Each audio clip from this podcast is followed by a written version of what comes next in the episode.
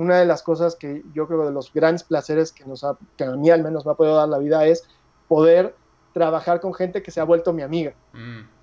Y entonces, en la medida en la que eres buena onda con las personas y la gente lo es contigo, el, el ambiente automáticamente se relaja, pero ya todos tenemos los objetivos claros. Mm. Pues, sí, o sea, generar comunidad es algo fundamental.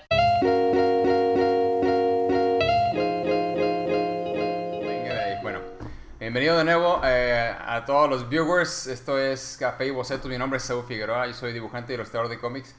Y este es un, poco diferente este episodio porque el invitado que tenemos hoy realmente es la primera vez que yo me toca platicar con él, pero me está dando una muy buena ayuda, la neta. Tenemos con nosotros a Alfredo Bedoya. Muchas gracias por estar aquí, Alfredo. No, hombre, ¿de qué, Saúl? Pues a ti, al contrario, güey. Gracias por recibirme, cabrón. Sí, claro. De hecho, me, me llegó un mensaje así en frío de, de Alfredo diciéndome, oye, pues entrevístame, ¿no? ¡Ah, güey! y yo, ah, pues dale. No, de hecho, a mí sí me, sí me sí reconocí tu, tu, trabajo cuando me mandaste la referencia, porque lo he visto en, en un grupo de, de, de, Facebook, Rolar. Y yo ya conecté cuando me enseñaste la imagen de Campechanísimo, ¿no? Que se llama eh, tu, Exactamente. Entonces dije, ah, a huevos, o sea, yo, sí, sí, es, sí sé quién es, así, sí ubico el trabajo, pero no, nunca me había platicado contigo, ¿no? Entonces pues bueno, ya sabes cómo estamos aquí en, la dinámica del podcast y todo. Realmente queremos conocerte a ti, queremos saber qué es lo que a ti te, apasiona, qué es lo que te mueve y que nos ah, platiques de tu, de tu proyecto. Pero entonces vámonos al mero principio, ¿no? Desde, porque acabamos de darnos cuenta que también somos ahí de, la misma, misma generación. Entonces, igual íbamos a conectar ahí en varias cosas. Entonces, a ver, Alfredo, cuéntame cómo, cómo empezó tu travesía. Desde chiquito, ¿cómo, cómo empezaste a, llamarte, te, empezó a llamar la atención todo esto? Pues de, o sea, ahora sí que lo que me ha tocado decir en estas conversaciones eh, es que pues mi historia no es muy especial porque es muy parecida a la de todos, Este, ¿no? O sea, yo era el chavito que veía la televisión como todos y, además pues creo que por, como nos llevamos unos días tú y yo, este, vas a entender perfecto, güey. O sea, yo veía a He-Man, a los Thundercats y, todo este rollo, y decía, güey, no mames, eso debe ser lo mejor que el ser humano haya hecho en la vida. Entonces, yo así de, yo cuando quiera, cuando sea grande, quiero hacer algo así. Entonces, como que por el lado de los dibujos animados empezó este rollo, ¿no? Y también, o sea, veía mucho las, esta, esta, otra caricatura, la de los super amigos, o sea, ahí fue donde me dio donde me llamó la atención Batman, porque sí, Batman es mi, favorito. Entonces, luego, precisamente por este gusto, tanto de los super amigos como de He-Man, ya es que esos este, juguetes venían con unos cómics chiquitos. Sí, sí, sí, dobladitos, ¿no? Entonces, exactamente, sí, pequeñitos. y, y, esos fueron realmente mis primeros acercamientos al cómic. O sea, fue como de, órale, o sea, este rollo de dibujar eh, se puede hacer en movimiento o se puede hacer como en, secuencias, ¿no? O, lo que mi infantilmente en ese momento haya, haya utilizado pues, para pues. ¿qué, edad, o sea, pues, ¿qué, edad tenías? O sea, ¿a poco ya te cuestionabas ese tipo de cosas de que, ah, yo, yo quiero hacer esto cuando sea grande? ¿O, o, sí, sí realmente? o sea, sí fue así de, güey, yo quiero hacer esto, o sea, esto. Porque además, la, o sea, el, el, otro asunto es que, o sea, en casa mi mamá y mi hermano, mi hermano es 10 años más grande que yo, entonces, este, pues esos güeyes les dio por, por emprender así sus aventuras creativas y en, alguna ocasión así emprendieron la, posibilidad de aprender a tocar la guitarra. y pues ninguno de los dos pudo y se quedó la guitarra. Y luego yo la agarré este, y yo formé una banda y todo. Ah, o sea, sí, sí, te dio. Sí, sí, sí, pues por la, la necedad, y luego lo otro fue que este, les dio por como, pues como por los tutoriales de entonces, que así tú ibas a tu a la tienda de arte y te comprabas tus métodos, pero para pintar al óleo. Entonces, mi mamá y mi hermano quisieron aprender a pintar al óleo y, fíjate que, que, no, o sea, no, no estaban tan incapacitados, lo, hacían bastante bien. Entonces se quedó ahí el caballete, se quedaron los óleos, se quedó todo el asunto. Y pues yo veía la televisión y luego pues veía que ellos ahí pues, pintaban y lo hacían este, a, ese show y, era así como de, pues ves, o sea, sí, sí está chido este rollo, ¿no? Entonces como que de ahí me agarré. Y, Adem, y o sea, mientras tanto en la escuela, nosotros teníamos un compañerito que tenía un hermano más grande, pero que era más chico que mi hermano, pero pues más grande que nosotros. Y íbamos todos en la misma escuela, ¿no? Y este chavo, luego resultó que, igual por ahí alguien de, la, banda que nos ve, a lo mejor lo conoce, se llama Juan Cristóbal eh, Prieto, Álvarez Prieto, que mejor conocido como Oval. Mm. Y entonces Oval este, le hacía dibujos a, pues, a diferentes niños, evidentemente primero a su hermano antes que a todos, y Oval, güey, dibujaba con, bueno, a la fecha, pues, o sea, dibujaba increíble, y entonces, ah, pero no solo era ver el resultado, sino ver el proceso, porque además Oval, o sea, dibujaba en una jardinera, güey, en unas libretas así de estas italianas, con un montón de niños trepados, güey. Ya y, que era un espectáculo, saber así como, porque trazaba de, una forma muy rápida y, poco a poco, o sea, tú ibas viendo líneas que iban tomando forma y así te pendejabas tantito y ¡pum! Ya, era lo que, lo que, lo que tú habías pedido, lo que el otro niño había pedido. Entonces era así, o sea, yo, o sea, cada vez que salíamos de la escuela era de voy a ir a perseguir a Oval para que me haga un dibujo. Hasta que un día me dijo, ¿por qué chingados no los haces tú? fue así de, mm, bueno, entonces pues, pues, ya, más o menos como que por ahí, por ahí arrancó el rollo. Y ya después, pues te digo, este, afortunadamente no fui como muchos de, los colegas, pues uno de esos niños a los que no les quitó el lápiz de, de la mano, ¿no? Entonces me dejaron dibujar, dibujar, dibujar, dibujar y pues a fuerza de, practicar, pues te va quitando lo menso, ¿no? Mm. lo que estoy notando, de lo que me estás contando, es que dices que mi, historia es muy similar a la, que, a la, de muchos, ¿no? Porque pues sí, o sea, coincidimos en muchas cosas, sí, pero cada, cada quien tiene particularidades que realmente es lo que hacen que destaque la historia de cada quien, ¿no? Entonces ahorita que me estás contando esto, yo lo que estoy identificando es que una, eh, que recibiste hasta cierto... Eh, cierto punto apoyo de tu familia en el sentido que, pues, como que veo que ahí hay una vena creativa, ¿no? En todos, ya sea de por la música o por la pintura o lo que tú quieras. Entonces, eso es como que el ambiente se, se propicia para que se pueda eh, sembrar por ahí eh, semillitas de creatividad y que vayan creciendo, ¿no? Eso por un lado. Y por otro lado, tuviste a alguien que te influenció muy, o sea, directamente, que es este, este camarada Oval. Sí. Eh, entonces, el verlo a él, como que es como si hubieras me imagino que sabes o conoces a eh, Kim Jong-gi, el, artista. Y me imagino que era tu Kim Jong-gi cuando eras morro, ¿no? O sea, lo veías y te explotaba la cabeza. Nunca había pensado en esa analogía, pero digo, toda proporción guardada, pero o sea, yo creo que le diste al clavo. O sea, imagínate la mente de un niño de 4, 5 años, güey, o sea, que fue la primera vez que yo lo vi dibujar. O sea, pues fue exactamente, sí, güey, o sea, es la misma experiencia que cuando tenía 20 y vi o sea, los videos estos de Kim Jong-gi, y era así de, güey, ¿qué le pasa a este hombre, güey? ¿No? Es como, una, era, es, como, ver una, una máquina y no sabes qué está haciendo hasta que, como dices, no, de repente, ¡paz! Algo se aparece y tú, ¡ay, vato! O sí, está cañón. Exacto, güey, exacto. Y, y además, pues era también como esta onda de, ¿a poco yo, o sea, cuando él me lo planteó, ¿a poco yo podría hacer algo así?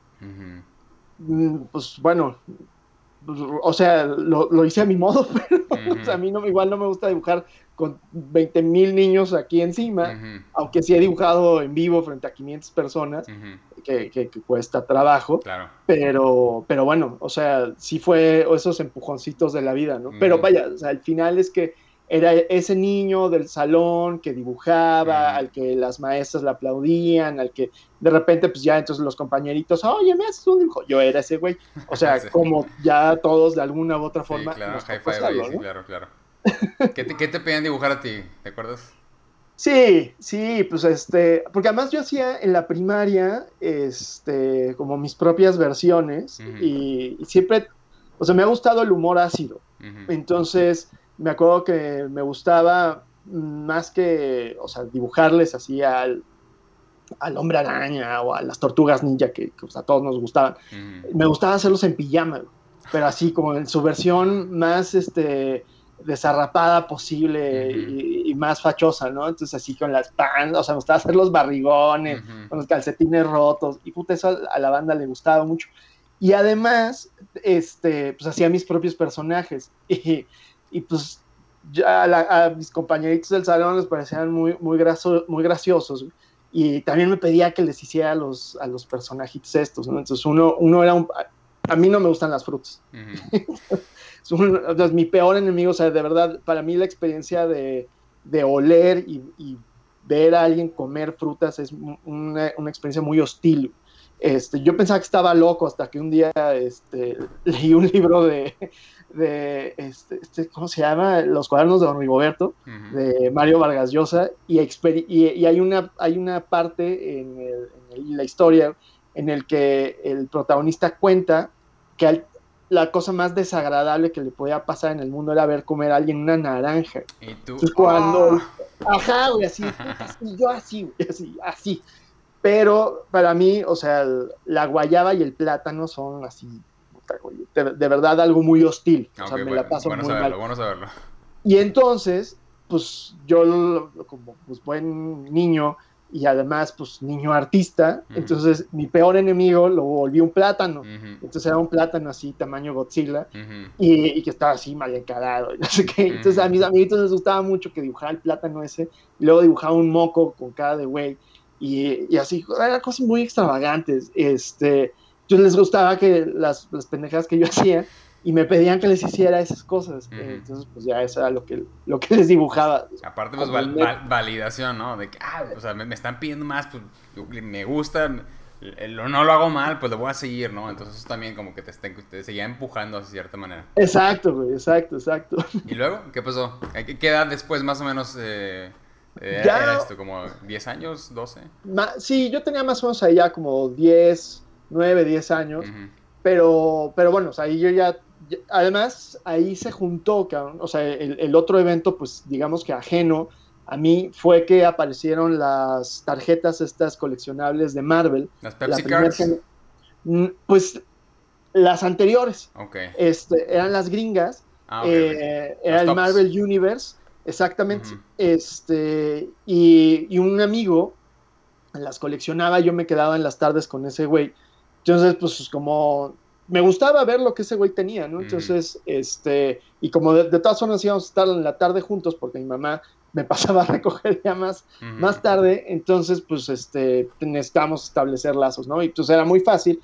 Y, le empecé a entrar a este rollo de las, de las tarjetas coleccionables, y, güey, o sea, me acuerdo que, o sea, de esa, o sea, esa misma sensación con He-Man y con los Thundercats, etcétera, así de que te llenan los ojos y que era de, te podías quedar ahí horas admirando eso. Me acuerdo claramente de la primera, ya no la tengo, porque además no la tengo completa, pero bueno, la primera que vi fue esta de Black Cat. este, y, o sea, ver esos colores, ver la figura de la chava, era así, güey, qué increíble está esto. Sí, sí, sí, güey, es que quiero, o sea, la, vida me sigue poniendo que por aquí es el asunto, ¿no? Entonces, me, me clavé mucho con ese rollo y luego mi, mi, mi, compa este, este, pues también coleccionaba cómics, entonces como que ya de ahí, ¡pum!, entré al, al, mundo de los cómics, ¿no? Entonces, o sea, ese me acuerdo que gracias a ese güey, este, pues conocí el, el, Wolverine de Sam Keith. Ah, sí. Este, el, en, este, en esta onda que se llamaba eh, Marvel Comics Presents. Y, güey, además era así este rollo como un Wolverine así súper animalesco y con un, con un dibujo muy, pues muy gestual. Entonces era así de, me gusta este rollo. Y luego, pues, ya más grande vi que eh, Sam Kidd fue el que hizo a The Max. Entonces era de, puta, yo cuando sea grande quiero ser como este güey, ¿no? o sea, ese el estilo que te empezó a llamar mucho la atención. Muchísimo la atención y, y, que bueno, y años más tarde, o sea, pues como que conectaría ese rollo con, por ejemplo, con la onda de Simon Beasley, este, que era así, sí, o sea, este, esta onda así como vulgarzona, pero como te digo, como de humor negro. Sí, pues este, sí. Lobo, Me gustaba muchísimo. Bueno, a la fecha me gusta bastante. y, pero bueno, más o menos como que ahí ya, ya el, camino estaba más trazadito, ¿no? Entonces, como a los 15 años, o sea, pues yo ahí empecé mi colección de cómics y, a leer y toda este, esta onda, este, como a los 15 años, aprox, fue que entré al colectivo este de La Caneca.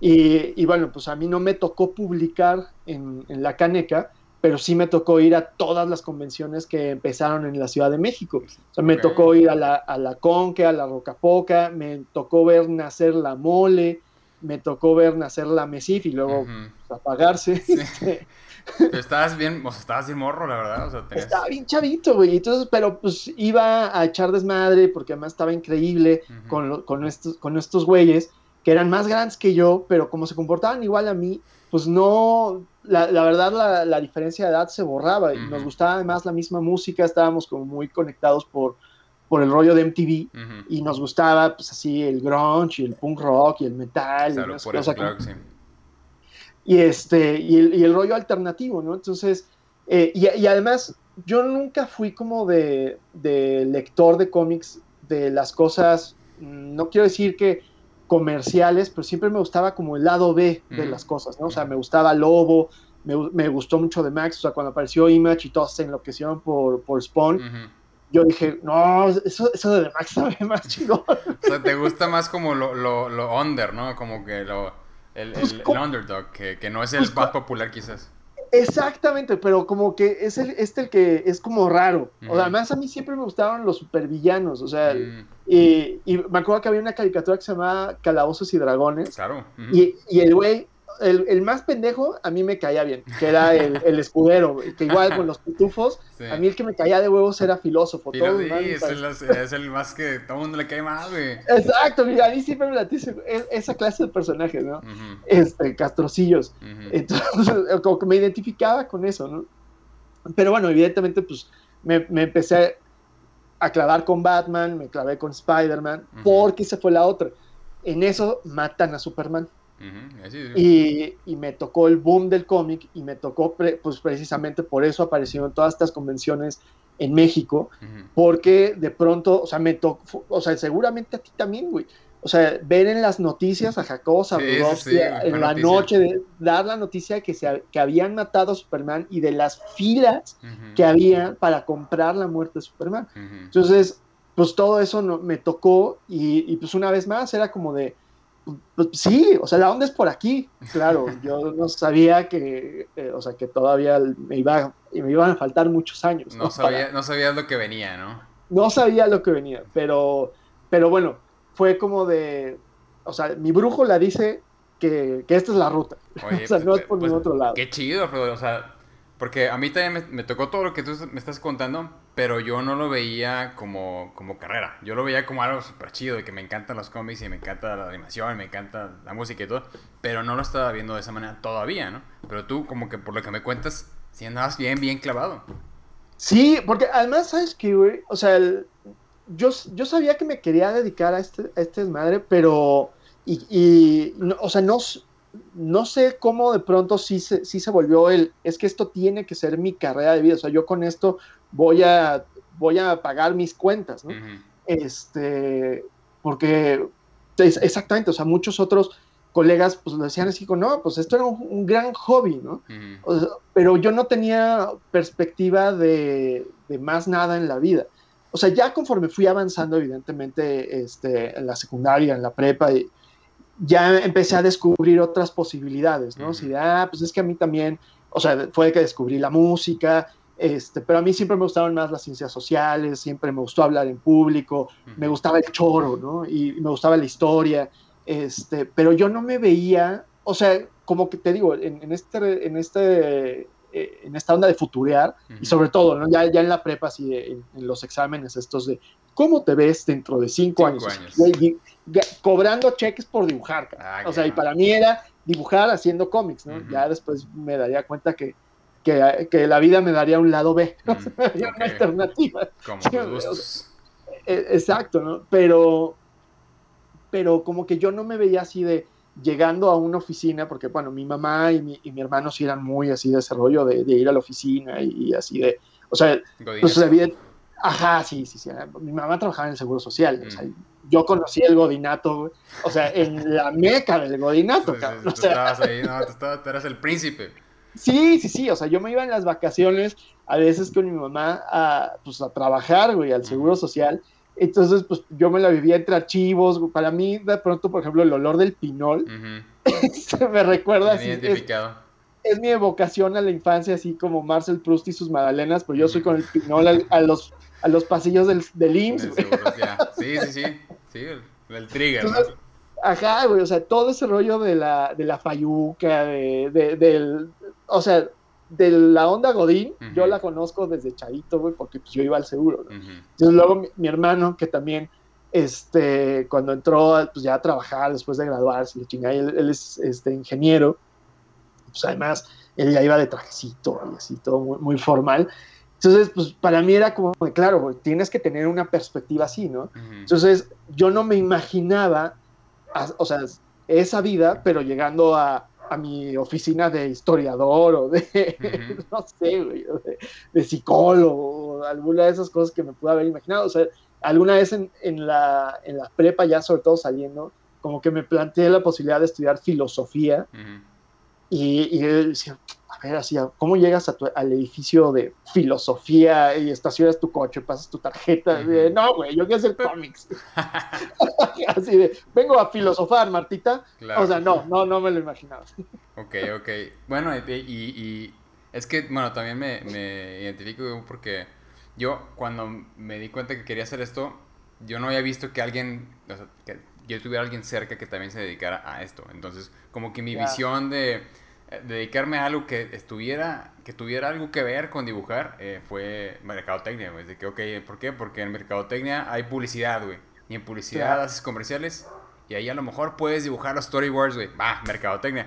Pero yo ah, nunca estuve convencido de que de dibujar se podía vivir. Entonces me fui por la segura. ¿No? Entonces, como que esa era mi, mi, mi, visión del túnel. Así como a lo mejor me estás contando de que tú veías que tu hermano se, veía, se vestía así y, tú decías, pues a lo mejor así, así tiene que ser, pero no. Así me pasó y similar. No, y además, ¿sabes que O sea, cuando yo ya estaba a punto de salir eh, de, la prepa, este, me acuerdo que me habló mi hermano conmigo, y, eh, porque además mi hermano es mi figura paterna. Entonces, este, pues en la escuela en la que fuimos era pues una escuela muy hippie, muy, muy relajada, es una escuela de, exiliados españoles que traían como esta onda, este, pues, pues disruptiva para la época, o sea, para finales de los 30, principios de los 40, entonces siempre fue como del pensamiento crítico y no sé qué, y además todo eso enganchó como con un pensamiento de izquierda, ¿verdad? Entonces, pues eso evidentemente enganchó con la, con la facha, ¿no? Entonces yo andaba greñudo, pues sí, a la fecha, los tres pelos que tengo, pues me los sigo teniendo largos, pero entonces, y, de, de tenis toda la vida y pantalones rotos, o sea, luego mi mamá llegaba cuando la mandaban llamar a la escuela y así de, señora, ¿cuál es su hijo? Pues es el greñudo fachoso de los pantalones largos, así, de rotos. ¿Cuál de todos? Entonces, bueno, me acuerdo que mi hermano habló conmigo y me dijo, bueno, pues ya este, vas a entrar a la universidad y ya después de que te gradúes, pues ya te vas a cortar tu pelito y vestirte bien. Y decía, ¿qué? ¿Por?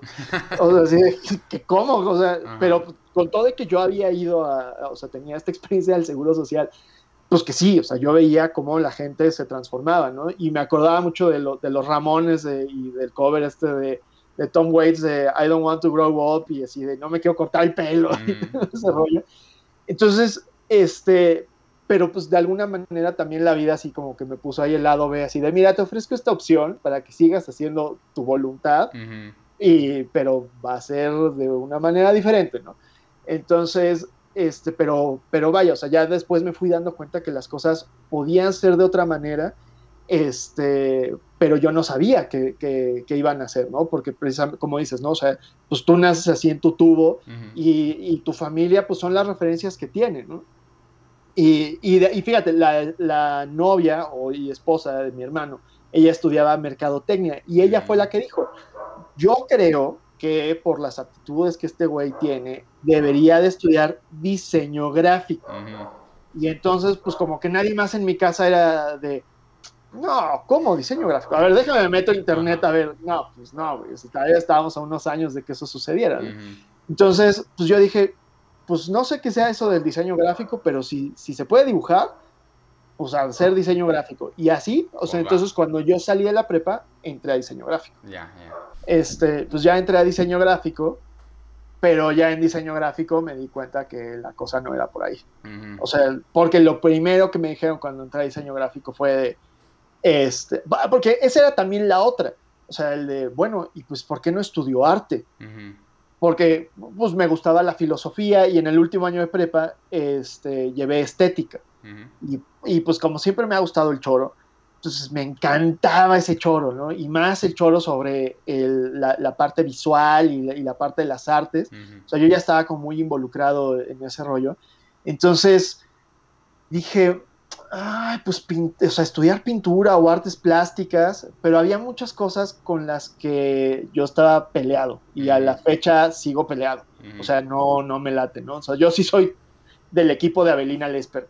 Entonces, para ya dejar claro mi postura. Ok, ok. Entonces, decía, es que si le entro a, a, este camino, voy a tener que lidiar con los manchaparedes y, los, y los secuerados y toda esta bola de, de, gente con la que yo no comulgo, ¿no? O sea, para no, no, emitir más juicio de valor, ¿no? Entonces, me, eso de verdad me, me, mataba de flojera, o sea, hacerme la idea de, de pasar por ahí, ¿no? Entonces, yo dije, no, este diseño gráfico debe estar, eso debe estar muy padre, sí, sí, eso, eso debe ser. Pero no tenías, o sea, eh, dejaste de lado el, quiero dibujar para, o sea, quiero hacer cómics. No, yo seguía con eso, o sea, yo pensaba que pues yo iba a llegar a, la universidad a estudiar diseño gráfico y me iba, y, iba a tomar cómic 1 y luego iba a ir a mi clase de cómic 2 y, y, así, ¿no? Ok, va. Y entonces, porque además pues yo pensaba que era como una suerte de rama del arte. y, que fue, o sea, cuando llegué pues fue como un gran sí pero no. Eh, y, te digo, lo primero que me dijeron fue, uno, tú no eres artista, eres diseñador, y dos, para estar aquí no, no es necesario que sepas dibujar. Entonces fue un, ah, con permiso, me voy, y me fui. ¿Sí? Entonces, ah, chido, chido.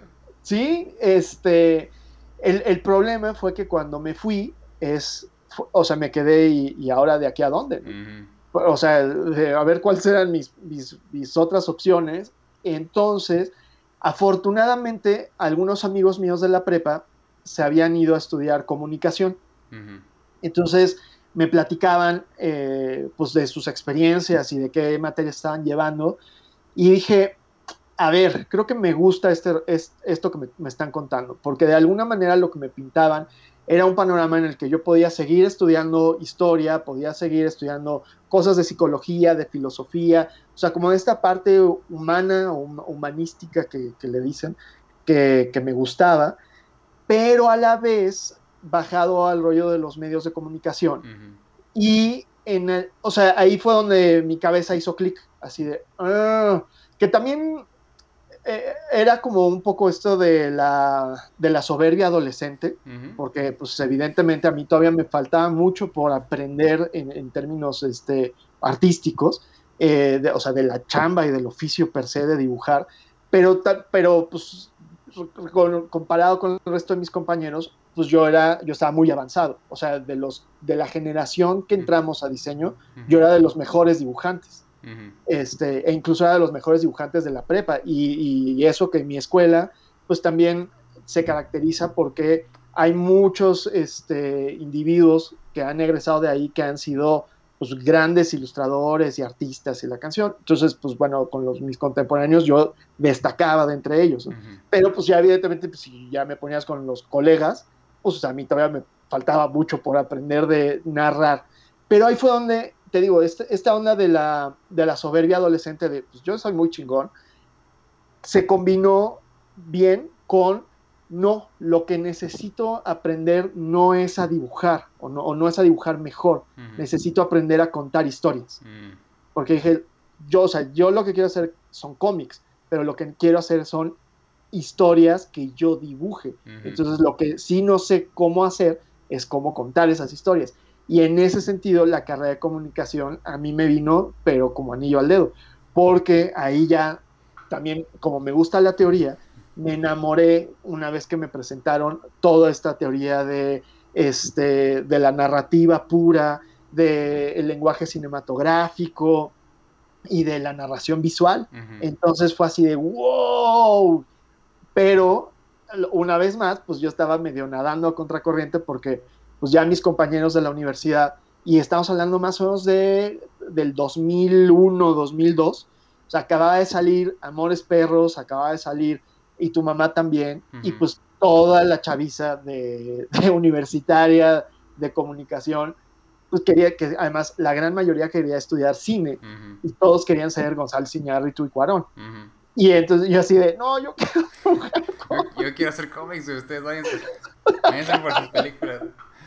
Exacto, pero ya digo, pues conociendo un poco más la, carrera y la, oferta de este pues laboral que tiene la, carrera de comunicación, empezaron a llamar la atención otras cosas, e incluso el, hacer, la posibilidad de hacer tal cual cine, y, después descubrí la investigación y dije, ay, es que esto es increíble, y luego dije, no, este, y luego ahí coincidió con una, una cosa este, de esas vueltas raras que da la vida, porque yo me enteré, por ejemplo, de toda esta onda del dadaísmo y el impresionismo en la canción en la escuela, pero antes de tiempo, porque en, el, en la secundaria teníamos un taller de artes plásticas que nos la daba, nos lo daba una maestra que era artista plástica, y, ella fue la que nos, nos introdujo ya, de o sea, como que agarró a un grupo de, de, dentro del grupo, este, y nos agarró así como sus, sus padawans, y así, ustedes son los menos pendejos de estos.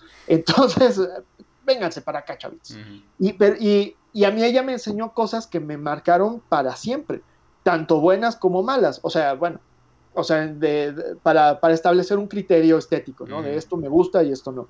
Entonces, por una parte, ella me enseñó todo este rollo del performance y, y todo esto que era de, no, esto no. Lo que me contabas que no, no comulgabas con así De, esto no me gusta. este, pero Andrea era muy de ese rollo, ¿no? Andrea Ferreira. Y, pero por otro lado, nos, ella nos enseñó cómics. ¿En serio? Y entonces ella nos enseñó Electra Assassin, o sea, nos enseñó a Bill Sienkiewicz, nos enseñó a Simon mm, Beasley, este, a Frank Miller, nos enseñó Sandman. Entonces era, yo conocí a Tanger por ella, y luego cuando salieron los gorilas era de yo, yo conozco a Jamie Hewlett, yo, es ese güey, ¿no? Entonces, este, por, eh, o sea, por una parte, y le agradezco porque me, me enseñó cosas que a mí me dieron herramientas para fijar una postura estética y decir, esto no. Y por otro lado fue como de, ah, pero esto sí me gusta. Y, no solo el de, el de esto sí me gusta, sino esto está muy interesante, este, este tipo de, caminos me gustaría poder explorar, ¿no? Y además como de posibilidades de historias diferentes. Porque yo, yo, no, o sea, yo no crecí con el rollo de, es que yo quiero dibujar al hombre araña, yo quiero dibujar a Batman, sino de yo quiero hacer cómics, porque yo ya traía mis mis, debrayes ahí, mis alucines ya desde chavito, ¿no? Entonces yo quería darles causa a eso, ¿no? Y, y, más bien como que me volví un coleccionista de ejemplos para, para mí mismo y para mi entorno de vean cómo sí hay gente allá afuera que está pudiendo hacer esta pendejada que yo quiero hacer. este, entonces, te lo cuento porque cuando yo estaba terminando la universidad, me volví a encontrar a Andrea Ferreira y ella fue mi directora de tesis. Ah, qué chido. Entonces, Andrea, este, pues precisamente yo entré en la parte de arte de, este, de los seminarios de titulación para comunicación en el que yo podía plantear un proyecto este, artístico para poderme graduar. Y entonces yo dije, y cuando Andrea me vio, me dijo, vas a hacer algo de cómics, ¿verdad? Sí. De aquí soy, claro. y entonces fue como poner muy en marcha o más bien muy en práctica, mejor dicho, este, todo lo que había aprendido en mis clases de lenguaje cinematográfico, de apreciación cinematográfica. O sea, a mí el rollo del cine me sirvió mucho para poder establecer un símil con los cómics. Eh, y un poco también, pues evidentemente lo que había aprendido en literatura, ¿no? Entonces, para, a, mí se me quedó así, pero marcado en el brazo, aunque no parezca, este, esta onda de sinopsis, eh, trama, eh, este, argumento, etcétera, etcétera, etcétera. O sea, para mí sí fue, o sea, el, descubrir la onda esta del camino del héroe, de, de la premisa, y además fue también como todos esos años de, instrucción filosófica que tuve en la escuela empezaron a tener sentido, porque tenían ya como una aplicación práctica a la hora de narrar. y, porque además una cosa que estaba muy chida de Andrea y en general de la universidad era el qué comunica tu discurso. O sea, porque siempre era el, no, es que yo quiero hacer un personaje que, o sea, a ver, eso está padrísimo. ¿Cuál es el mensaje? Pero, ¿cuál es el mensaje? Y qué es lo que tú quieres decir. Y entonces eso era lo que a mí me incomodaba o lo que me incomodó al estar en diseño, porque era esa parte de tu voz como artista, como individuo, de lo que yo quiero transmitir, es, este, no, estaba presente, porque ahí yo iba a ser la voz de alguien más. En este caso era tener claro como individuo qué es lo que yo quería decir. Entonces, y, y a partir de ahí comenzar a construir. Y afortunadamente, pues ahí me tocó toparme también con otras personas que ayudaron a construir esa investigación, como Carcas, este, Luis Royce, que, que él, me, por ejemplo, me presentó a Scott McCloud, o sea, yo me acerqué con él, él me daba clases de comunicación y tecnología, pero yo sabía que él había estado en el, colectivo este de Molotov en los 90 con Bachan y con Bev. A Bev también me tocó conocerlo. Ah, en la universidad, esto fue en la Universidad Iberoamericana, este, y, y, me acuerdo que, que, Carcas me dijo, ¿ya leíste a Scott McCloud? Y dije, no, ¿quién es ese señor? dije, no, pues ve y compra Understanding Comics y, exacto, así. Cuando lo leí, ¡pum! o sea, y, y, sobre todo ese final, ¿no? Ese final de la voluntad de, este, ¿cómo es? La capacidad de, de aprender, la voluntad de ver y la necesidad de decir algo. Entonces fue así, sí, sí, sí, mil veces sí. O sea, o sea yo sentía que, Scott McCloud me estaba diciendo, mira, Alfredo, lo que tienes que hacer es esto, esto, esto. esto.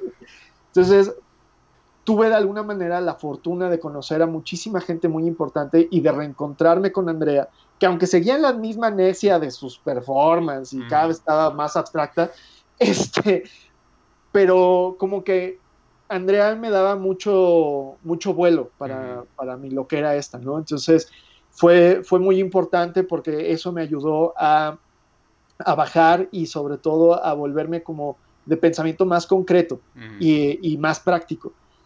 Ya, o sea, el, proyecto terminó siendo solo una investigación de qué son los cómics y, y en el que yo concluía es que entonces lo que urge hacer es, uno, o sea, yo me estoy dando cuenta que la historieta es la hija idiota de los medios de comunicación, porque además empezaba este, esta otra discusión, o más bien llevaba ya rato flotando en el aire esta discusión de que si los cómics son arte, que si los cómics son para niños y no sé qué. Entonces decía, no, no, los cómics no son arte, los cómics son, o mejor dicho, el cómic es un medio de comunicación que se puede convertir en una posibilidad artística, ¿no? O sea, dependiendo ya de, pues, de qué tan capaz sea uno y qué tan honesto este, sea desde, desde la, necesidad de comunicar, es que esto ya se puede convertir en una obra artística, ¿no?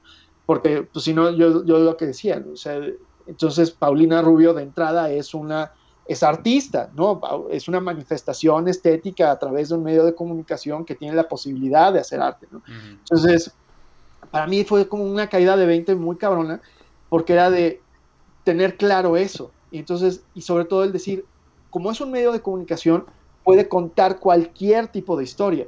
No está supeditado a una sola posibilidad de ficción, ¿no? Que era con lo que, pues, o sea, repentinamente hacemos asociaciones, ¿no? ah, cómics, ah, sí, te gustan los superhéroes. No necesariamente, o no únicamente. Este, y, y, o esta onda, ¿no? De, ah, es que tú no lees. Así, sí, pero tú no lees cómics. O sea, ¿con qué cara te atreves a, señalarme si tú no has leído en tu vida un cómic? Vergüenza te debería de dar, ¿no? Salir a la calle sin haber leído a Mafalda. Este... de calzar primero. Ajá, exacto, ¿no? Entonces, este, fue como ir entendiendo eso, pero también, a la vez, fue el, por lo tanto, urge que los cómics entren a las escuelas. O sea, dentro de esta onda de como es un medio de comunicación y muchos de los medios este, o de los auxiliares pedagógicos que los, los maestros usan para dar sus clases de, vamos a, los voy a dejar que vayan a ver una obra de teatro o que vayan a ver la película, no sé cuál. Es así, güey, pues que les dejen leer cómics.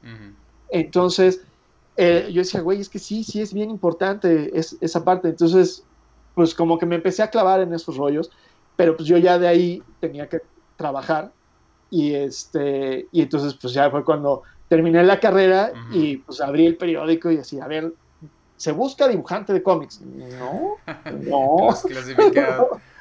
Así de, güey, ¿qué pedo? Aquí nadie busca dibujante de cómics, ¿por qué? Sí, pues porque no hay industria, compadre. Entonces apareció la, así una barquita y, con su este remero que decía, pues, hola, soy la publicidad, súbete. Exacto. Me, te ofrezco una posibilidad. Me identifico. Y así conocí el storyboard. Ok, ok. Ahorita que me estás contando todo esto, Alfredo, eh, como pues sí, como que, digo, las decisiones que va tomando uno, la gente que va conociendo, pero que es eh, alrededor de pues, nuestros gustos y nuestras experiencias, como que te van acercando hacia la, gente que también orbita con lo mismo, ¿no? O sea, y, y, cuando me mencionas todas las cosas que te fueron influenciando y lo que te estaban enseñando tus maestros y el, el tipo de mensaje que tú querías dar, como que, digo, ahorita yo, digo, no, no que yo conozca de todo, pero como sí, sí, me, eh, me o sea, sí sé de los ejemplos que me estás mencionando, como que sí, das de cuenta que iba, la, como que tu vida iba palomeando cosillas de que sí, sí, va por aquí, va por aquí, no, no, no, esto no, esto sí, ok, paz. Y como que iba una cosa tras de otra, empujándote sobre el mismo camino. O sea, se, me, hizo, se me hizo muy interesante todos los ejemplos que me daba, sobre todo. y la carrera que llegaste a estudiar. Sí, o sea, y, además hubo una cosa luego interesante, porque después de que yo salí de la carrera, como a los dos años, este, bueno, un par de personas que estuvieron en mi titulación, que eran Julia Palacios y Miguel Ángel Palafox, este, ellos luego impulsaron con, un par de nerds de ahí del Departamento de Comunicación de la Universidad Iberoamericana, este, el, hacer un evento de cómics. Y entonces trajeron a Mark Wade, a Humberto Ramos, este, pues así a varios creativos. Vino Team Sale aquí a, México, bueno, pues, fueron allá a la Ibero, este, dieron un par de conferencias, pues justamente como para hacer esta clase de jornadas este, acerca de, los cómics y enterar más a, los chavos, que, bueno, no sé al día de hoy cómo sea el, este, pues, ya el plan de estudios de, la carrera de comunicación, eh, yo quiero creer que ya, ya, ya están contemplando al cómic como medio de comunicación. Sé que habían algunas clases que ya este, lo tocaban en, en, eran unas discusiones que llamaban culturas mediáticas. este, pero, pero, o sea, me refiero a eh, cuando yo entré a, comunicación, uno de los de las cosas como más este más comunes era, o sea, y en casa, ¿no? O sea, mi mamá toda la vida fue de y otra vez estás viendo la televisión, estás viendo la caja idiota, no puede ser. Y de repente yo me encontraba asistiendo a mi clase de lenguaje televisivo, en el que si no llegaba, o sea, si no presentaba mi tarea de televisión, pues yo reprobaba, ¿no? Iba a tener problemas serios, o sea, era como de, ¿cómo algún día que yo estaba haciendo la tarea viendo la televisión, eso estaba mal y de pronto si no entrego mi tarea de televisión, eso también está mal, ¿no? Pero, pero vaya, o sea, lo que, lo que me refiero es a que de pronto la validación que el medio logró era espeluznante, porque no era lo mismo decir, mi hijo, o sea, sí, como alguna reunión familiar, ¿no? Así de, ah, es que a mi hijo le gusta ver la televisión, así como, puta, qué vergüenza. Ah, es que mi hijo trabaja en televisión, como de, al contrario, qué orgullo, ¿no?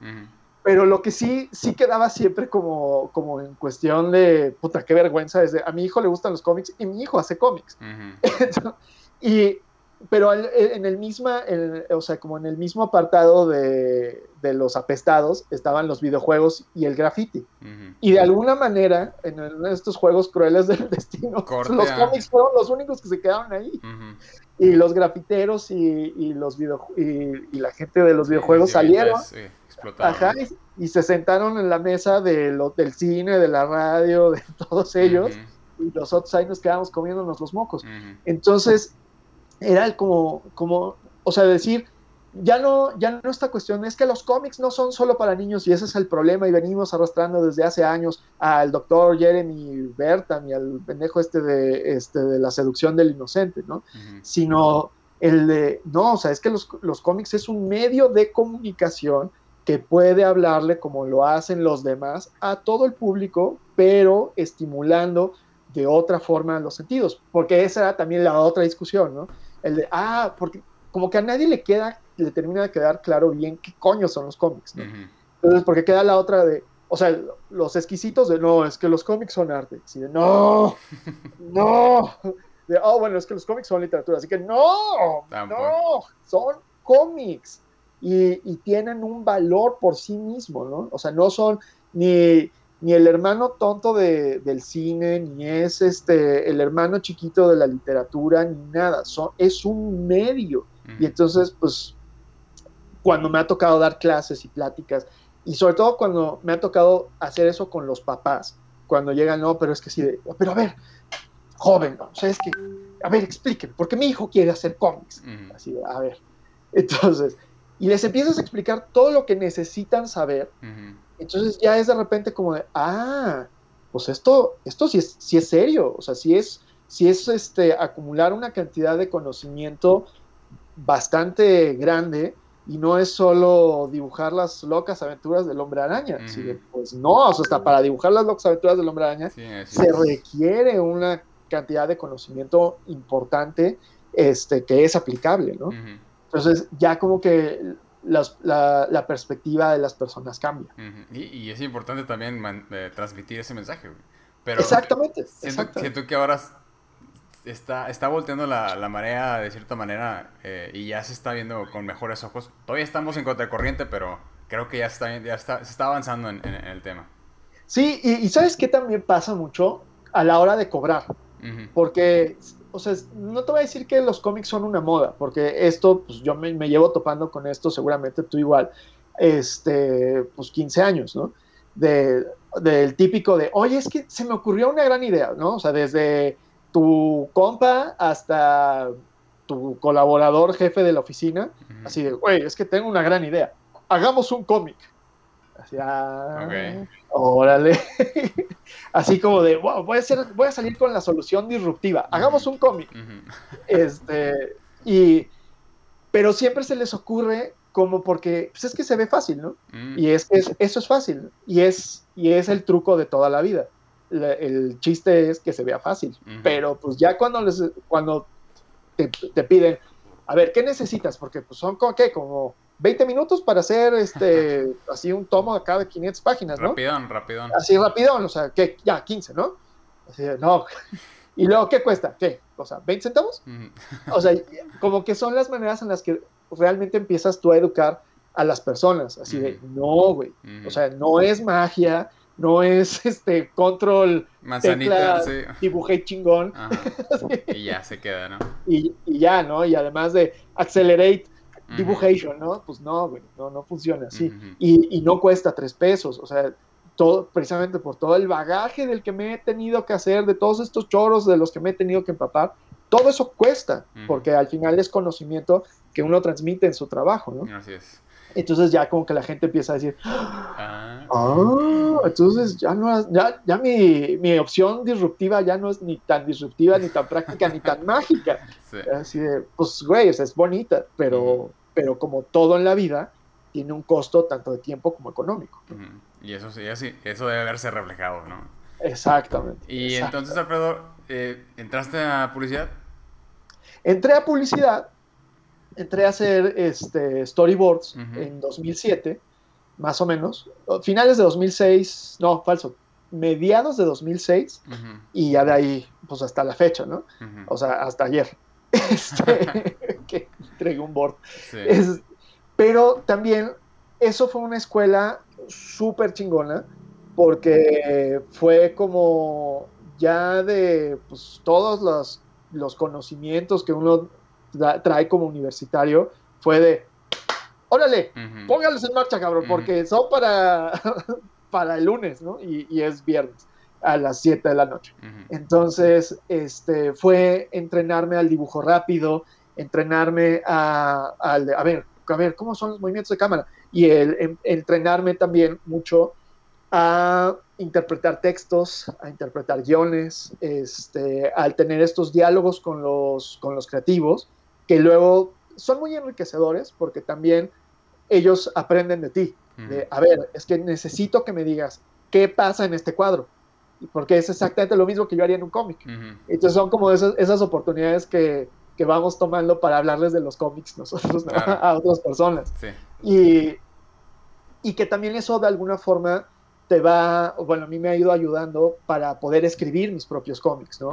O sea, de, en la medida en la que he tenido contacto con, con los creativos en publicidades, de, ah, mira, esta, esta solución no se me había ocurrido. O sea, también es chistoso porque me he enriquecido, curiosamente, más de mi trabajo en publicidad que de las cosas que leo en cómic.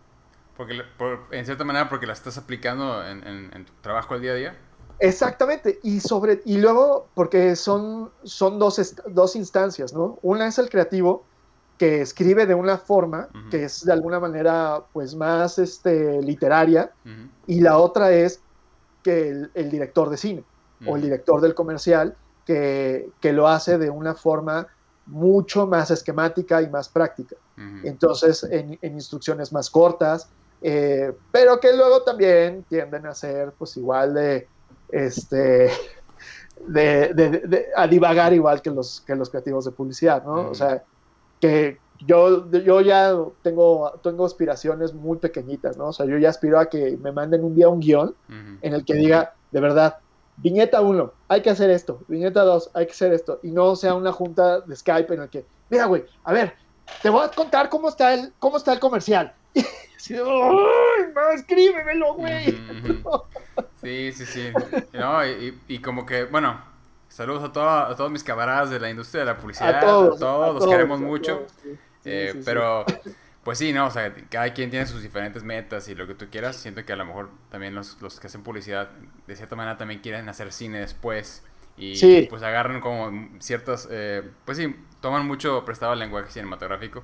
Y los que hacemos cómic también pescamos otras eh, instancias también de, del cine pero se aplican de diferente manera, pero como que se, las prestábamos, nos las compartimos y todo se, se enriquece de cierta manera. Eh, es que exacto, al final eh, todo es, es narrativa visual. Entonces hay una que es más cerrada y otra que es más abierta, pero, y, bueno, las composiciones de las páginas, en el, en el, caso de los cómics, pues son diferentes al cuadro constante de, del cine o de la televisión, ¿no? O, ahora de la, la, manera de, de, generar productos audiovisuales en los teléfonos. Pero, y que bueno, que ahora también la nueva manera de generar historias este, yuxtapuestas en los teléfonos, ¿no? Exacto, a través del scroll, del canvas, del Infinite Canvas de Scott McCloud, ¿no? Entonces, pero seguimos, seguimos utilizando los encuadres, o sea, una de las, de las máximas de vida que yo aprendí fue el corte cuenta la historia. Y eso lo sigue, cortan, lo sigue contando en el cine, en la televisión, en la publicidad y en los cómics. Entonces, y de alguna manera también lo sigue contando en la literatura, porque pues la puntuación es básicamente eso, ¿no? O sea, las comas, los puntos y aparte, los puntos y seguidos, y son eso, son cortes en, la narración, ¿no? Claro, y pues también te vas adaptando al medio y, y, las limitaciones es lo que te hacen que seas pues más creativo de cierta manera, ¿no? Que, que le pongas tu sello. Ahora, no sé si lees web, webcomics. Eh, sí. Yo no soy tan eh, clavado en webcomics, o sea, no, no, no, conozco tanto el tema, apenas me estoy empapando, pero eh, pues el Infinite Canvas así del, del, celular te da para que juegues de diferente manera, ¿no? Con la narrativa. Y de nuevo, es, el medio también te dicta cómo puedes aplicar nuevas cosas y ahí es donde tienes que echar tu, tu No, güey, o sea, yo cuando, o sea, conocí hace, ¿qué? Realmente un año, año y medio Webtoon, estoy vuelto loco, vuelto loco. O sea, estoy que quiero lanzarme a hacer algo en Webtoon, porque, y sobre todo a partir de que vi el trabajo de Raúl Treviño en, con Live Forever. A claro. Saludos a Rulo. Dije, wow, wow, porque presentó posibilidades que yo no conocía. Eh, seguramente, o sea, yo sé que él no se las inventó, pero al final son cosas que finalmente llegan a ti. Y entonces es de o sea, así como las ediciones picaditas de, de este güey de, de, Snatch, se olvida cómo se llama. Sí, sí, Garrichi. Eh, de Garrichi, exacto, o, o que, que abreviaba mucho de la, la narrativa del, del videoclip, pues son, son, recursos que uno empieza a descubrir que son posibles eh, apropiárselos para tu propia narrativa, ¿no? Entonces, también Webtoon me tiene vuelto loco, pero, pero, o sea, los cómics en sí, todavía los cómics en papel, me siguen enseñando también cosas que hay, hay veces que digo, no puede ser, o sea, que todavía pueda seguir descubriendo esto, o sea, ayer volví a, revisar lo que hace Jeffrey Brown, el que, el que hizo estas cosas de, de Darth Vader and Son y eh, Leia Little Princess, Darth Vader Little Princess. Él tiene unos cómics eh, autobiográficos muy bonitos, ellos está Clumsy, que se los recomiendo bastante. Y, güey, la sencillez del trazo es abrumadora y la manera en la que el tipo cuenta la historia y bueno, soy también, o sea, me puse a revisar mis cosas y me encontré con mi Electra Assassin de Bill Sienkiewicz y Frank Miller. O sea, y, otra vez, ¿no? O sea, te, vas desde lo más básico, desde lo más simple y hasta del trazo nerviosito y elemental, hasta lo más barroco y recargado, pero luego pasas por, este, no sé, estoy leyendo Gremory Land ahí en Webtoon y la manera en la que los, este, la historia se scrollea, te vuela la cabeza, güey. Y, es eso, o sea, de, y siguen siendo imágenes, pero la forma en la que están hechas las imágenes y están acomodadas es lo que no, no, no te deja en la cabeza descansar ni el corazón. O sea, dices, oye, esto es un medio inagotable y es hermoso y todo el mundo lo debería conocer. Y, se, y seguirá transformándose. Sí, sí, sí. Oye, Alfred, ah, gracias, Este, eh, entonces te entraste a policía y ese es tu trabajo de, de, día, digamos, tu, tu 9 to 5. Sí, o sea, estuve, empecé en una agencia que se llamaba Once y Medio, luego este, ya me volví freelance y, vi que podía vivir de eso y luego regresé a una agencia y empecé a trabajar eh, con, no falso, sí, regresé a una agencia, pero trabajaba con un amigo, eh, un amigo de la universidad, curiosamente, a él lo conocí en el seminario de titulación, yo hacía esta onda de los cómics y él, y él quería hacer una onda de para niños, eh, este, como, como actualizar a Cricri, pero con sus propios personajes, o sea, con, con esta pues, idea de hacer eh, personajes infantiles y canciones, que pues hoy hay una oferta gigantesca de eso, ¿no? Este, y él hizo una, hizo una empresa que se llamaba Túnel Imaginario, y yo entré ahí a trabajar con él y hacíamos un personajito que se llama GG, que ya finalmente salió, este, él grabó, él tenía un estudio y él es músico. Entonces, este, grabó las canciones, yo hice la portada del disco y algunas cosas ahí en los interiores. Y, luego se le ocurrió la idea de, vamos a hacer un cómic. rápido. y entonces hicimos una cosa que se llama La familia tira todo, que tenía una orientación 100% infantil. Y luego, pues ya el estudio tronó y eso coincidió con que en mi, en mi época de freelance, este, previo al, entrar con él, yo había hecho una chamba para Estados Unidos que se llama Freak Meter, este, que fue mi primer cómic ya así en forma. Eh, pero bueno, luego de, trabajar con, con Túnel Imaginario, regresé otra vez un rato a hacer freelance y luego volví a trabajar en una agencia y ahí fue cuando empecé a trabajar con Pedro Torres, con, con, el señor este que fue marido de Lucía Méndez y trajo Big Brother a México este, con él. Y pues con ese güey me quedé seis años chambeando. Ahí en, primero en el mall y luego en Curiosity. Este, y pues mientras, pues yo hacía ahí mis cosas, este, mis ratos libres de cómics y, y mis, mis debrayes. Y luego regresé a ser freelance y llevo ya pues cuatro años siendo freelance, pero pues en la constante de todo este tiempo es que nunca he dejado de ser storyboard. Entonces, y ahí, es donde aplicas todos tus... Sí, la, la, publicidad estacionó su barquita así junto a mi vida de manera permanente, así de, güey, cada vez que me necesites, aquí estoy. Alguna vez me ocurrió así como decir, no, ya no, ya no voy a hacer esto y, güey, volví chillando de rodillas, así de, no, no, perdón, perdón, perdón. Oye, pero estaría, estaría chido después eh, armar una, otra, otra de estas, otra plática de eh, de storyboard, porque digo, sí conozco colegas que también se dedican a storyboard, pero como que nunca me ha tocado platicar con alguien así de fondo que me, que me cuente eh, pues todos los ins and outs y se me, haría, muy interesante ahí para ver si después nos echamos una plática, ¿no? Claro que sí. Eh, pero quiero que me cuentes de campechanísimo, porque bueno, no hemos llegado a ese punto. es que entre todo ese relajo, y además campechanísimo tiene que ver una vez más con Andrea Ferreira. Ok, ahí está la constante. sí, sí, sí, o sea, Andrea fue, fue uno de esos personajes en mi vida medulares. O sea, te digo, me, acercó a las cosas que yo hoy puedo decir, esto no me gusta, pero me acercó a las que pude decir, esto me gusta y mucho. Entonces, este, Campechanísimo, pues es una, es una recopilación de historias cortas, que aquí la tengo, este, que ahorita a lo mejor quien está viendo decir, ¿y qué tiene que ver Andrea Ferreira con todo esto? ya cuenta ese maldito dato. este, pero bueno, es una, es, una, es una recopilación de historias cortas que emula un, pues un cassette, o sea, estos que grabamos, es que, bueno, pues todos los son contemporáneos a nosotros. todos, los chavorrucos. Eh, exactamente. Este, ahora sí que todos los millennials, porque eso es lo que somos, millennials, este, les tocó hacer, y de millennials para arriba, eh, que era pues, pues mezclas de canciones, ¿no? De algunos que las, las grababan de, de, la radio u otros que, pues de los discos que te prestaban, decías, ah, pues a ver, estas me gustaron. Yo hice muchas, eh, hizo muchos compilados de estos, pues para la, la, una chavita ahí que me gustaba, así de, ¿no? De, ay, si le pongo esta canción de Nine Inch Nails, ahí, ahí va a caer enamorada Exacto.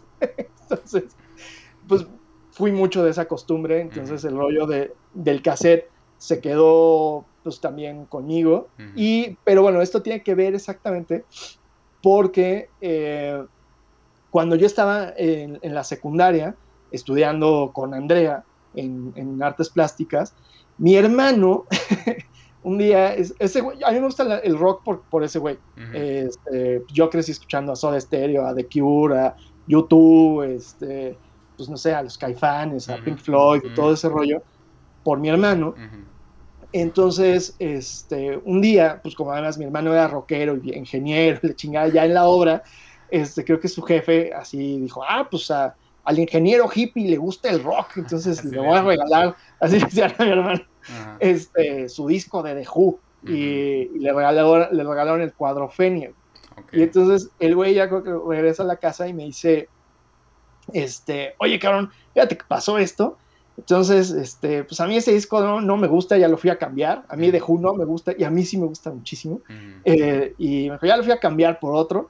Y, entonces quiero, y, me, y compró dos cassettes este, de 90 minutos. Me dijo, quiero que vayas ahí a la escuela, seguro alguno de tus cuates, este, porque además, pues, insisto, en esta escuela era muy común, o sea, conocer gente con esa clase de gustos este, alguien debe tener el cuadro Fenia. Entonces, por favor, les das estos cassettes y que te lo graben, porque si me pregunta un día mi jefe, pues no quiero quedarme como pendejo y no, sin respuesta y además confesar el crimen. Ah, sí, sí, sí. Entonces fui y pues resultó que nadie de mis amiguitos tenía el cuadro Fenia, quien sí lo tenía era Andrea. Mm. Y entonces Andrea me dijo, sí, yo, yo te lo grabo. Va, entonces le di mis cassettes y se tardó un chingo, así, un chingo. Entonces mi hermano ya desesperado me dijo, güey, ¿qué pedo con mis cassettes? Ya dile a, tu maestra que, pues, que, ya te los dé, cabrón. Entonces, pues ya fui y decía, oye, Andrea, pues ya me das los pinches cassettes. Y regresa un día, güey, con los cassettes y me grabó de todo, de todo mm. menos el cuadro fe. y entonces así, me acuerdo que los decoró y pues así, le echó ahí muchas ganas.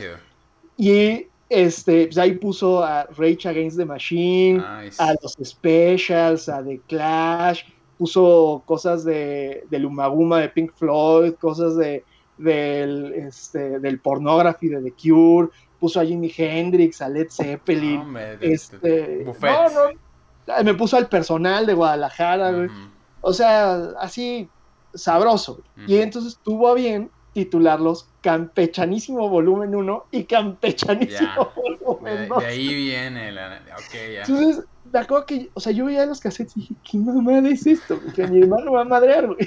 Entonces llegué con mi hermano y dije, pues, pues mira, güey, esto fue lo que pasó y ya. Güey, olvídalo, no pasa nada. Ya. No se arma, sí. Ajá, ya quédate esas mierdas. Entonces, yo me quedé con los cassettes y ahí coincidió cuando yo entré a la caneca. Entonces, no, no sé tú cómo, cómo le hagas cuando dibujas. Yo, pues desde chavito, güey, este, dibujo con música. Entonces, esos cassettes, güey, así, hasta que se desbarataron. Ah, Los escuché hasta que dejaban de servir. Pero se me hizo siempre muy cagado, ¿no? El campechanísimo. y, pues bueno, en eso ya combinado con, con mi quehacer de cómics, pues yo empecé a hacer cómics, este, cosas pequeñas, ¿no? Y que iba pudiendo publicar en diferentes lugares. Y pues de repente me di cuenta que tenía pues, un montón de historias cortas que podía compilar. Y que además que tenía un montón de historias cortas que, que no necesariamente tenían que ver las unas con las otras. Entonces dije, güey, pues imagínate que fueran como un mixtape y que se llamara Campechanísimo. estoy bien pendejo, pero me gusta la idea. Entonces, además como, o sea, tuve una junta conmigo mismo, me, me, me presenté y, de inmediato me, me aprobé. Entonces dije, sí, hagamos esa idiotez. oh, pero, sí, dime, dime. No, y, y entonces también el asunto fue, o sea, el, hilo conductor, más allá de, de, emular lo que había hecho Andrea, era que ciertamente lo que tenían todas en común era que los títulos, o, la gran mayoría, tenía, eran títulos robados de canciones. Mm, entonces, este, dije, ah, pues eso está más chingón, porque entonces eso le termina de dar este, cohesión al proyecto y, termina de tener eh, coherencia con, con, el concepto, ¿no? Entonces dije, no, sí, está, está perfecto. Y pues ya este, para la portada dije, es que esto tiene que ser un cassette. Y me acuerdo que en Facebook les pedía a la gente así, oigan, por favor, ¿quién tiene este cassettes todavía, pero que se haya esmerado? Porque pues obviamente los campechanísimos de Andrea ya no estaban. O sea, mi primera idea era que la portada fuera casi, casi emular el arte que ella había hecho en, en esos cassettes, ¿no? pero pues esos se perdieron en, pues, como lágrimas en la lluvia. Ah, buena referencia Por ejemplo, Andrea era mega fan. Yo conocí realmente Blade Runner por Andrea. y, este, igual, o sea, David Lynch lo conocimos porque Andrea nos ponía las películas en la escuela o luego nos invitaba a su casa a ver las películas. Entonces, pues, eran, eran, unas, eran unas por otras. Entonces, te digo, son de esas presencias en, en la vida que dices, gracias y chinga tu madre por haber aparecido. y yo quería invitarla para que este, ella hiciera algo en campechanísimo, pero ya no, no he podido dar con ella. O sea, después de la universidad le perdí la pista. y, pero bueno, yo hice esta, esta convocatoria en Facebook para que pues, me mandaran fotos y de ahí yo poderme inspirar y, ver si hacía ahí la portada. Y curiosamente, de todas las fotos que me llegaron, eh, llegaron cosas muy padres y muy bonitas, este, la última, la última, sí, última, última, yo ya había escogido un par, dije, ah, creo que va por aquí más o menos, fue este, la de una tía mía, eh, que pues, mi primo, o sea, el hijo de ella, él es músico, él toca en una banda de rock que se llama Ágora. Este, entonces ella me mandó así este, una fotito con unos cassettes y dije, ah, cabrón. Y eso terminó siendo la portada de Campechanísimo. Ah, fue la que más te gustó. Exactamente. Ya la, personalicé y todo, pero pues, o sea, el layout de la portada es la foto de mi tía. Ya. Y lo, lo también lo, lo, que también le da como que el toque, bueno, no el toque, pero siempre que tienes algo que está muy así de que llegador, o sea, muy personal, en este caso pues es una historia muy tuya, digo, totalmente tuya y da algo que significa algo muy importante para ti eh, y que lo hagas puesto en la portada y que sea, como dices tú, el hilo que haga las historias, muy chida la portada, por cierto. O sea, eso es lo que siento que eh, hace especial a los proyectos, ¿no? Eh, que, que, tú, pues, hacer cómics casi, casi que es una labor de, de, de, pasión y de, pues, ahora sí que, es como, eh, tortura casi, casi, pero lo hacemos de, no, no lo hacemos de, de mala manera, sino al contrario, lo hacemos con todo gusto y que algo que sea tan personal y tuyo, creo que es lo que le hace especial. No, y, ¿sabes qué otra cosa? Luego decía Beth, y con, con mucha razón, eh, dibujar cómics o dibujar en general es, suele ser un acto muy solitario. por eso a veces creo que nos hacemos acompañar. O sea, yo vuelvo al punto, ¿no? ¿no? sé tú cómo le hagas, pero yo pues, no solo, ahora ya no solo escucho música, a veces sí necesito como tener la compañía de alguien, entonces luego por eso pongo tu podcast o pongo otros, este, pues le pongo a YouTube, ¿no? Y así, a ver, para también pues, tener contacto con otras ideas, ¿no? Pero dentro de eso mismo, este, también empecé a ver como la posibilidad y la necesidad de establecer mancuernas. y, una mancuerna que yo había hecho, o, pequeñas alianzas, ¿no? este, fue con un amigo mío de la escuela, que también fue alumno de Andrea, que es José Ignacio Bazán, que escribe acá un par de historias. Este, y además con él, pues yo en la, en la, secundaria sí, o sea, me sentaba a hablar de cómics horas y hablamos de cómics y de rock and roll. No, no teníamos otro tema de conversación, bueno, sí, de política. Este, y soñábamos nuestras fantasías marxistas y la madre, ¿no? Nuestros alucines de izquierda, Pero, pero bueno, este, pues yo a, a, José Ignacio, a Nacho, yo lo conozco desde que íbamos en el kinder. Entonces, este, pues fue también pues una, ni siquiera una, este, una convicción, o sea, ya era como necesidad de, así de me salió, de pedirle a Nacho que él hiciera la introducción. Mm, Entonces, este, me hizo una introducción muy bonita y, y, que cuando la leí dije, puta, es que ya sé, y tenemos, y ahí vienen, este, ilustrada la, al final la introducción, con tres fotos. Una de cuando éramos niños, que estábamos en el kinder, este, eh, veníamos saliendo de un festival de la primavera. Yo era un pollo y ese güey era un conejo. Luego la foto en medio, somos ese güey y yo, este, pues ¿qué será, güey? Como 15, 16 años después, en el mismo lugar en la escuela, pero ya que habíamos salido, y, y esa foto, además estamos en la misma posición, este, fue después de que hicimos un mural en la escuela. Mm, ya. Este, y luego es ya la, una foto, este, ya en, pues esa ya tiene que como unos 3, 4 años más o menos, este, ya de, de, pues ya de garañones, ya en otro lugar. Compas de toda la vida. Sí, no, o sea, güey, Nacho es, este, pues es mi carnal, carnal, carnal, y pues con ese güey he vivido lo que se te ocurra, y, y mucho de eso ha sido creación de cómics, entonces para mí las ideas de Nacho pues siempre han sido muy importantes porque ha sido también alguien con quien poder rebotar locuras y pendejadas y que además que al que tú le das cuerda y que te da cuerda a ti también. Ah, qué chido. Entonces ajá. Y luego tuvimos, tuve otra, otra invitada que es este, la tía Panini, es Elizabeth Di Castro, que, que además curiosamente yo a ella la conocí también en la escuela. Pero, pero ella es mucho más chica que yo, entonces ella es hermana de una amiga de nosotros, que, que, sí iba con nosotros en el mismo año y todo, Giovanna, quien me manda un beso y un abrazo.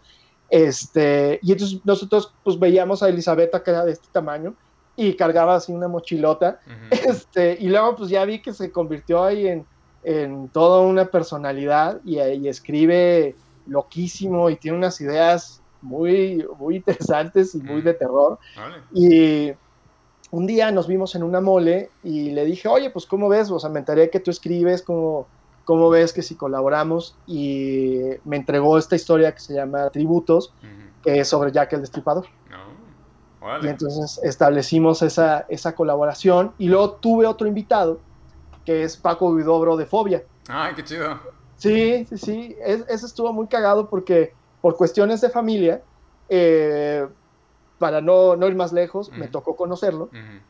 Y nos, hicieron una junta para que nos conociéramos y era así de, güey, o sea, pues ¿para qué, cabrón? No, no, ustedes conozcanse y sean amigos y platican. y a ver qué, qué sale. pues, nos conocimos, este, yo le llevé una serie de cosas así de, bueno, pues de, cómics y, música, o de cómics que tienen que ver con música, le llevé cómics de Prince, este, esta la, la biografía que tengo del manager de los Beatles, y bueno, y así varias, ¿no? Así como para decirle, bueno, pues a ver qué se te ocurre, ¿no? Y pues me acabo que Paco las vio y dijo, ah, está todo muy chingón, este, no, platicamos, pues, ya va, chingón. Y, y un día me, ya me buscó y me dijo, mira, se me ocurre más bien contar cosas de mi infancia.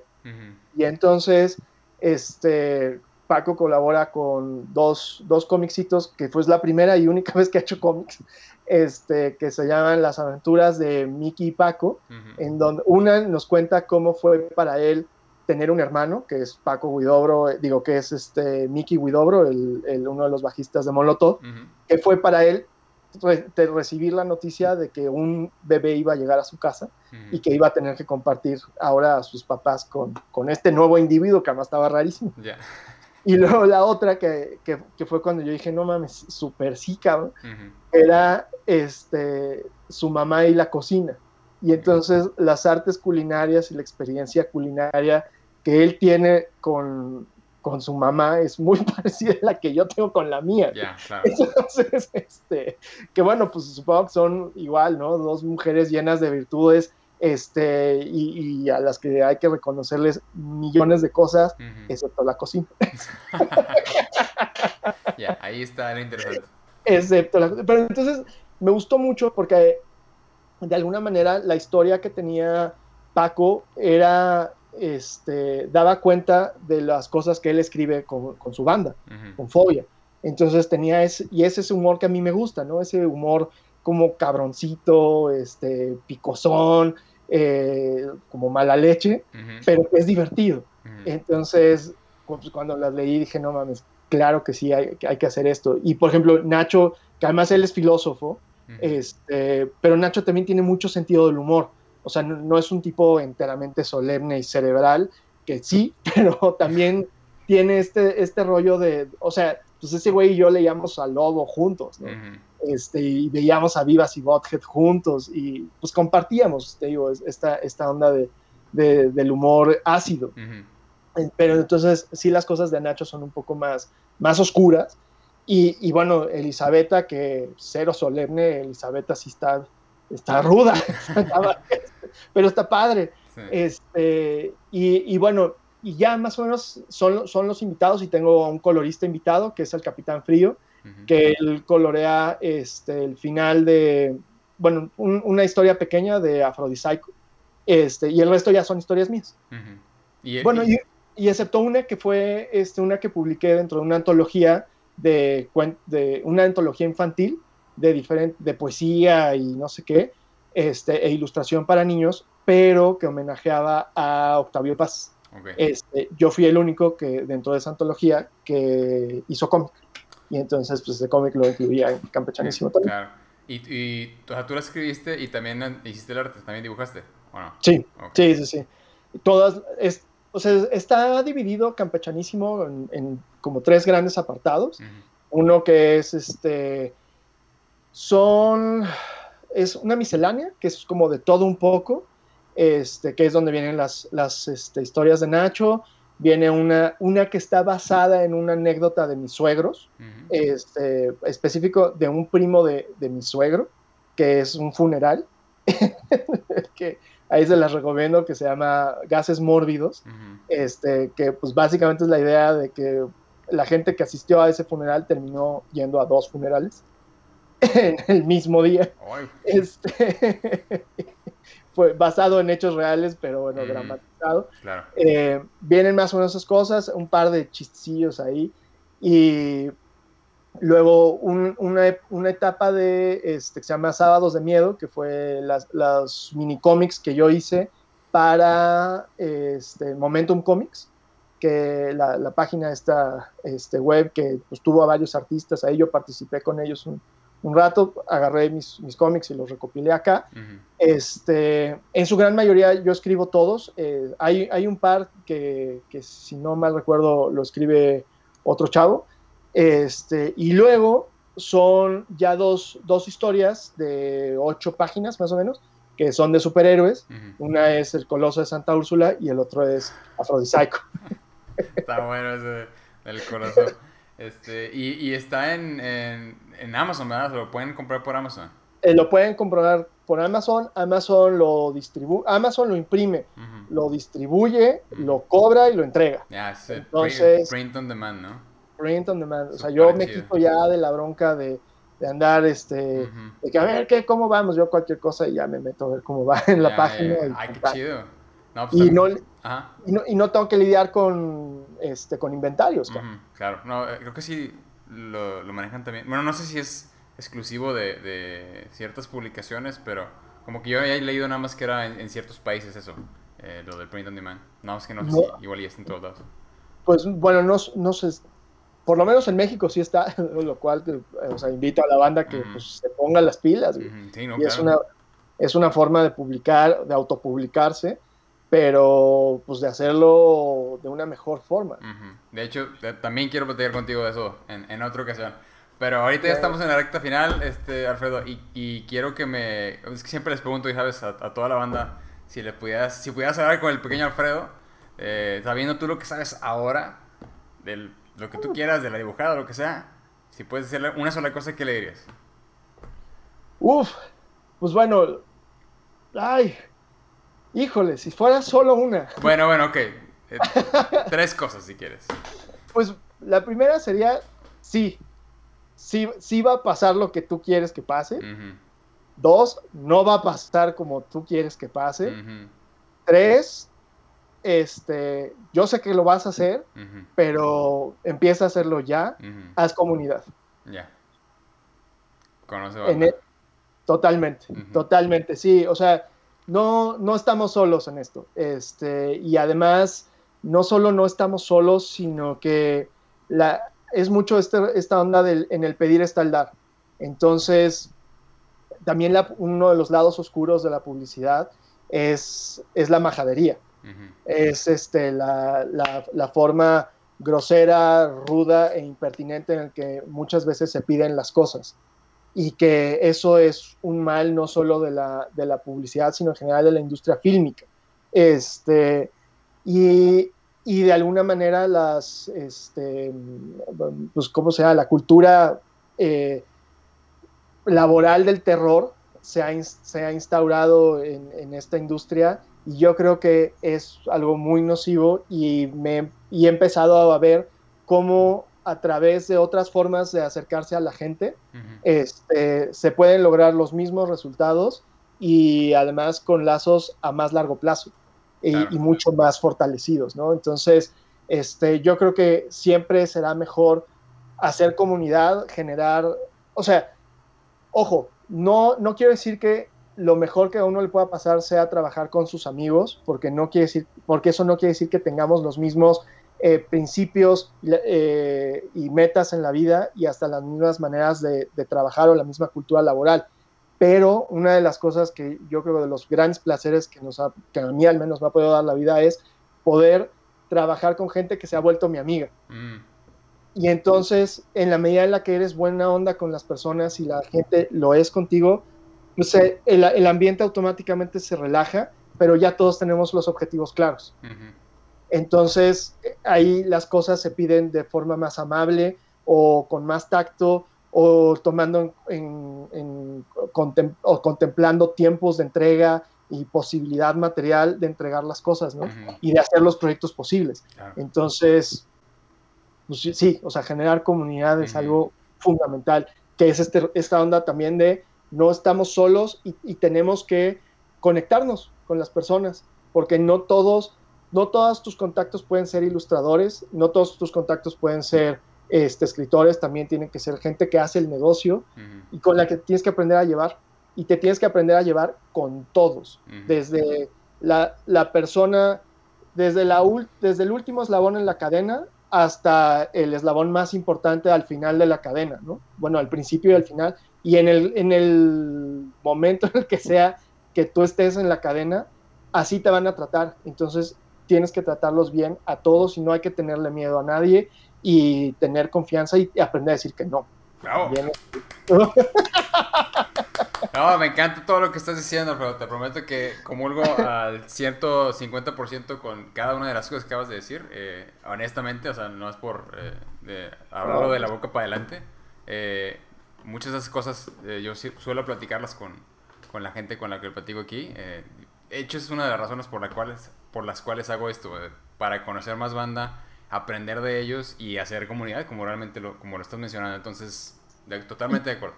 No, y, y sabes que una cosa más que, que, la neta, a mí me costó trabajo entenderlo, pero ya que lo entiendes, este, creo que te liberas de muchas cosas, que es aprender a sentirte orgulloso del éxito de tus amigos. Sí, sí, eso también está, está cañón.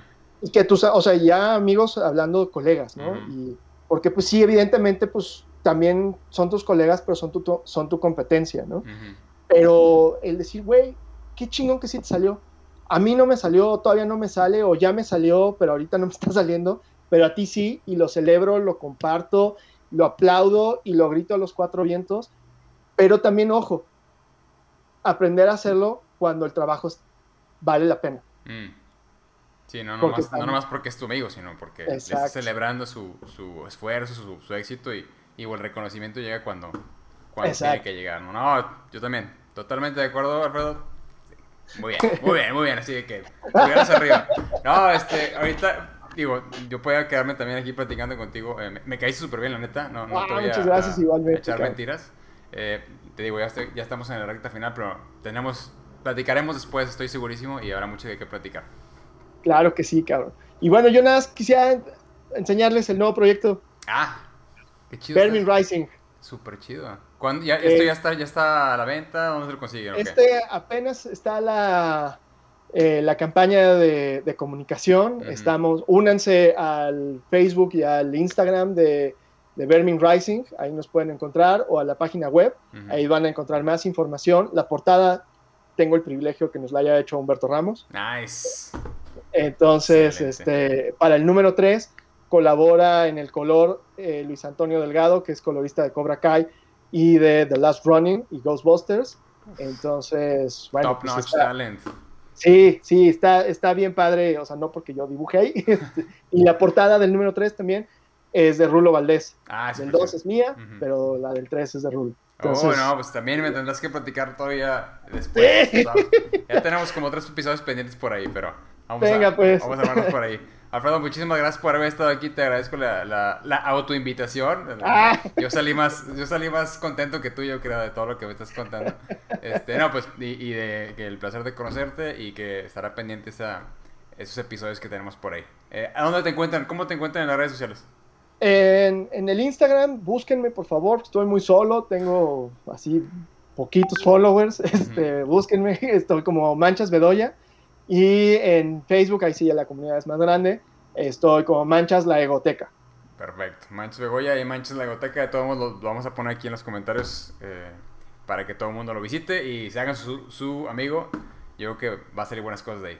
Y en, eh, igual en mi Facebook normal, ahí este, también quien me quiera agregar, porque ahí solo hago preguntas y recomiendo cómics y películas. perfecto, perfecto, me encanta. Listo. Pues bueno, esto fue eh, Café Bocetos Episodio eh, espontáneo, pero muy agradable. Eh, nunca se rinda, nunca se den por vencidos. Nos vemos en el siguiente. Hasta luego. Yeah.